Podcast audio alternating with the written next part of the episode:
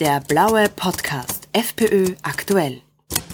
Zugverspätungen, Zugausfälle, kaputte Zugsgarnituren, schlechte Zugverbindungen, zu wenig Personal. Die österreichischen Bundesbahnen haben viel von ihrem Qualitätsnimbus und ihrem Qualitätsanspruch verloren.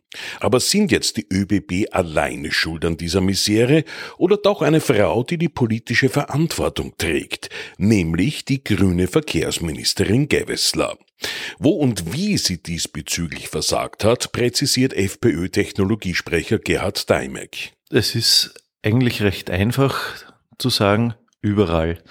Äh, warum ist das so? Wenn die Frau Ministerin das, was sie sagt, schaffen würde, nämlich, dass sie die Leute, die Pendler, die Touristen auf den öffentlichen Verkehr, auf die Eisenbahn bringt, dass sie das gut schafft und die Kunden dann zufrieden sind, dann wäre das ja okay. Nur es fängt mit kleinen Dingen an, dass man in den großen Knotenpunkten nicht nur Taktverkehr hat, sondern auch seine Anschlüsse erreichen kann. Das ist leider nicht so. Wenn wir nicht nur Verspätungen im Minutenbereich haben, wenn Züge Stundenverspätung haben, und daher alles, was nur irgendwie erdenklich ist an, an Verkehrsplanung daneben und sinnlos geworden ist. Wenn Züge ausfallen, dann kann man nicht mehr sagen, da sind ein paar Problemchen, sondern das ist ein grundlegendes Problem.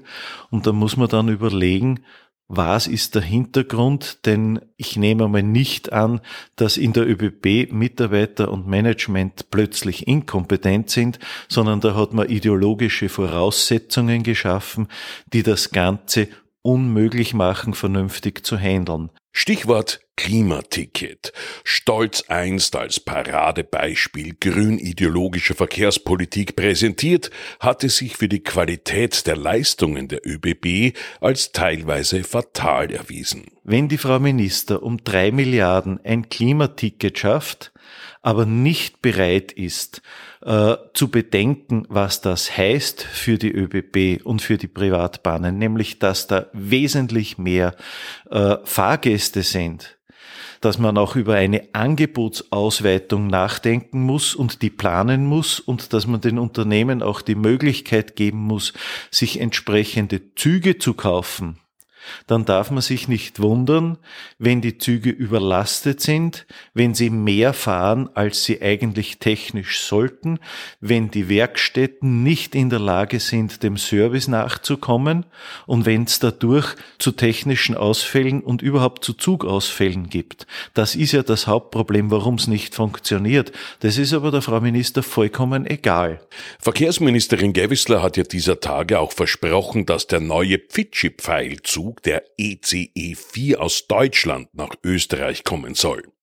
Dass dafür aber die Bahnsteighöhen und Bahnsteiglängen bei uns nicht passen, das wurde vergessen. Ja, das ist das Problem der absoluten Technikfeindlichkeit und der technischen Unkenntnis äh, der Ministerin und ihres Büros, denn bei den ersten Ideen hätte man schon sehen müssen, was die technischen Basisvoraussetzungen für deutsche Züge in Österreich sind. Das kennen wir, wenn auch die anderen ICEs in Österreich fahren, beziehungsweise wenn die österreichischen Züge wie der Railjet in Deutschland fahren. Das sind Grundüberlegungen, die man heute hat, wenn man einen Zug in irgendeinem anderen Land fahren lässt. Bahnsteighöhen, Bahnsteiglängen und so weiter. Das sind die Basisvoraussetzungen. Das ist ja nicht egal. Sie kündigt einmal an, nach Österreich fährt der neue ICE 4 und hinterher kommt man dann drauf, das geht gar nicht überall so. Da muss man dann mit Bussen äh, die Leute in andere Stationen führen und am Schluss sind dann die Deutsche Bahn und die ÖBB, die sind dann schuld, aber die Frau Minister ist immer die, die, die lockerlässige, die schöne, die nur gute Ideen hat, nur leider es happert bei der Umsetzung komplett. Sie schadet mit dieser Arbeit der Eisenbahn und den Österreichern.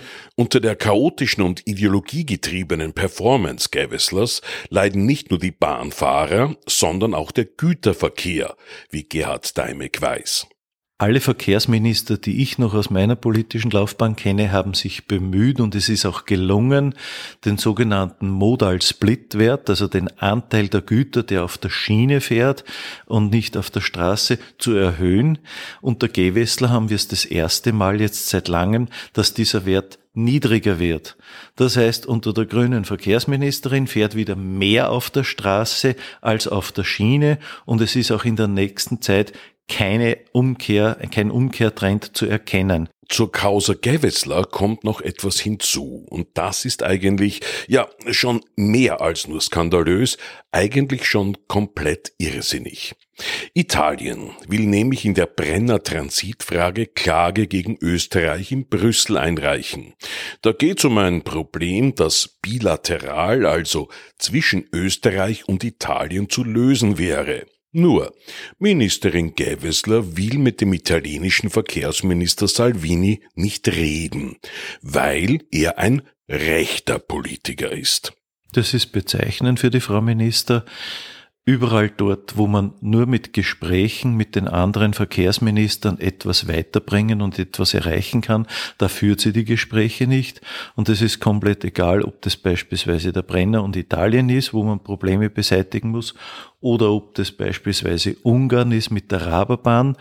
Die Frau Gewessler ist auf Kriegsfuß mit beiden Verkehrsministern und sie spricht nicht mit ihnen, weil sie sagt, das sind Rechtsradikale das ist einmal das Erste, dass man einen Minister, äh, einen Funktionsträger in einem anderen Land nicht einfach als Rechtsradikalen tituliert und zweitens, man hat als Minister mit denen zu sprechen um mit denen Probleme zu lösen.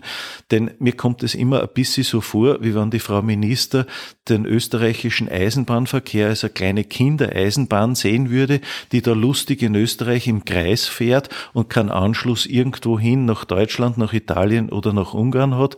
Und so kann man halt nicht Verkehrspolitik machen. Das disqualifiziert sie meiner Ansicht nach von selber. Gewissler schadet somit dem Staat Österreich und allen österreichischen Steuerzahlern. Was sagt eigentlich der Koalitionspartner der Grünen im Bund, die ÖVP zu diesem ganzen Schlamassel?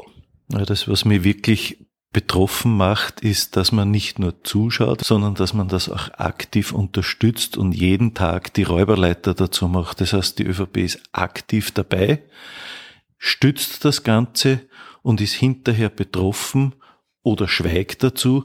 Äh, und das ist ein unhaltbarer Zustand. Die Betriebe beklagen ganz heftig äh, dass der Güterverkehr nicht funktioniert.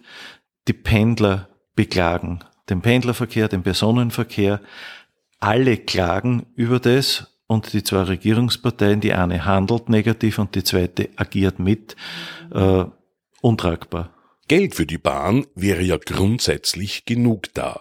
Man hat viel Geld und dieses Geld wird leider über weite Strecken sinnlos hinausgeworfen. Man muss das Ganze sehr systemisch angehen. Kurzfristig und wahrscheinlich auch mittelfristig werden den ÖBB in, in, dieser Situation nur Privatbahnen helfen können. Und die machen das auch. Äh, man muss aber sehr systematisch vorgehen und als erstes einmal schauen, ob es sinnvoll ist, so viele Milliarden Euro nur in das Klimaticket aus ideologischen Gründen zu pressen oder ob es nicht sinnvoller ist, beispielsweise die ÖBB zu unterstützen, dass sie möglichst rasch, was halt technisch möglich ist durch die Lieferanten, neue zusätzliche Garnituren, Zuggarnituren bekommen. Äh, man muss auch bei der Verkehrsplanung ansetzen.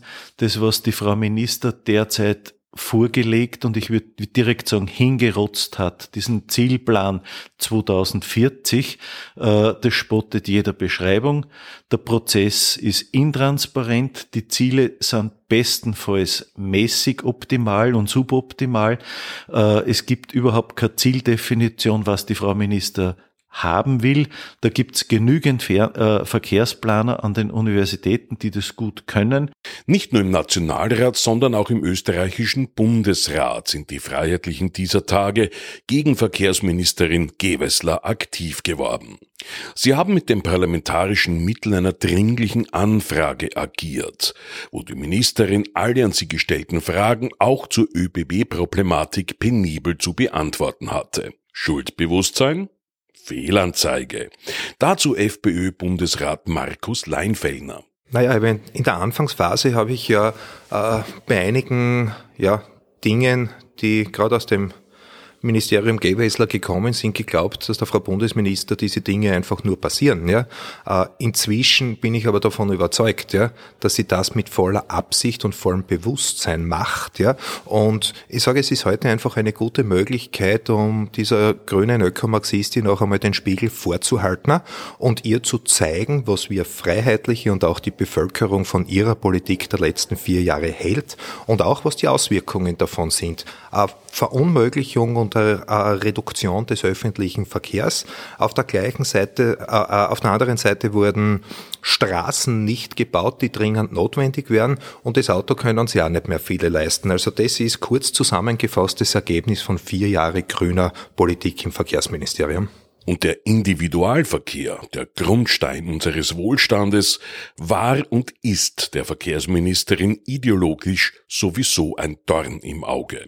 Die Frau Bundesministerin Gewessler ist ja die Autofahrerhasserin der Republik schlechthin, ja. Äh, das sieht man nicht nur daran, dass sie eine österreichfeindliche äh, CO2-Bepreisung eingeführt hat. Auf der anderen Seite auch für Familien, für Familienvorzeige wie einen VW Charan, die Nova so erhöht hat, dass inzwischen die Nova sich mit 6.500 Euro bei einem VW Charan zu Buche schlägt, ja. Äh, gar nicht zu reden noch von, von der, von den massiven Straferhöhungen, äh, die Minister Gewessler jetzt in ihrer Regierungszeit bereits zum zweiten Mal erhöht hat. Äh, also da sieht man, dass die Frau Bundesminister für das Autofahren und für den Österreicher nicht sehr viel übrig hat. Eines muss man der Frau Bundesminister aber auch sagen, nämlich, dass auch Elektroautos inzwischen noch nicht fliegen können und, und äh, deshalb kann ich es nicht verstehen, warum auch Straßenbauprojekte, die wesentlich sind, eingestellt wurden. Und da frage ich mich jetzt aber schon, ja, einerseits will man das Auto nicht mehr, man will den öffentlichen Verkehr ausbauen. Unter einer grünen Bundesministerin wird der öffentliche Verkehr reduziert und das Auto immer teurer. Und da frage ich mich, wie der fleißige Österreicher noch in die Arbeit kommen soll. Und Geld verdienen und Steuern zahlen soll.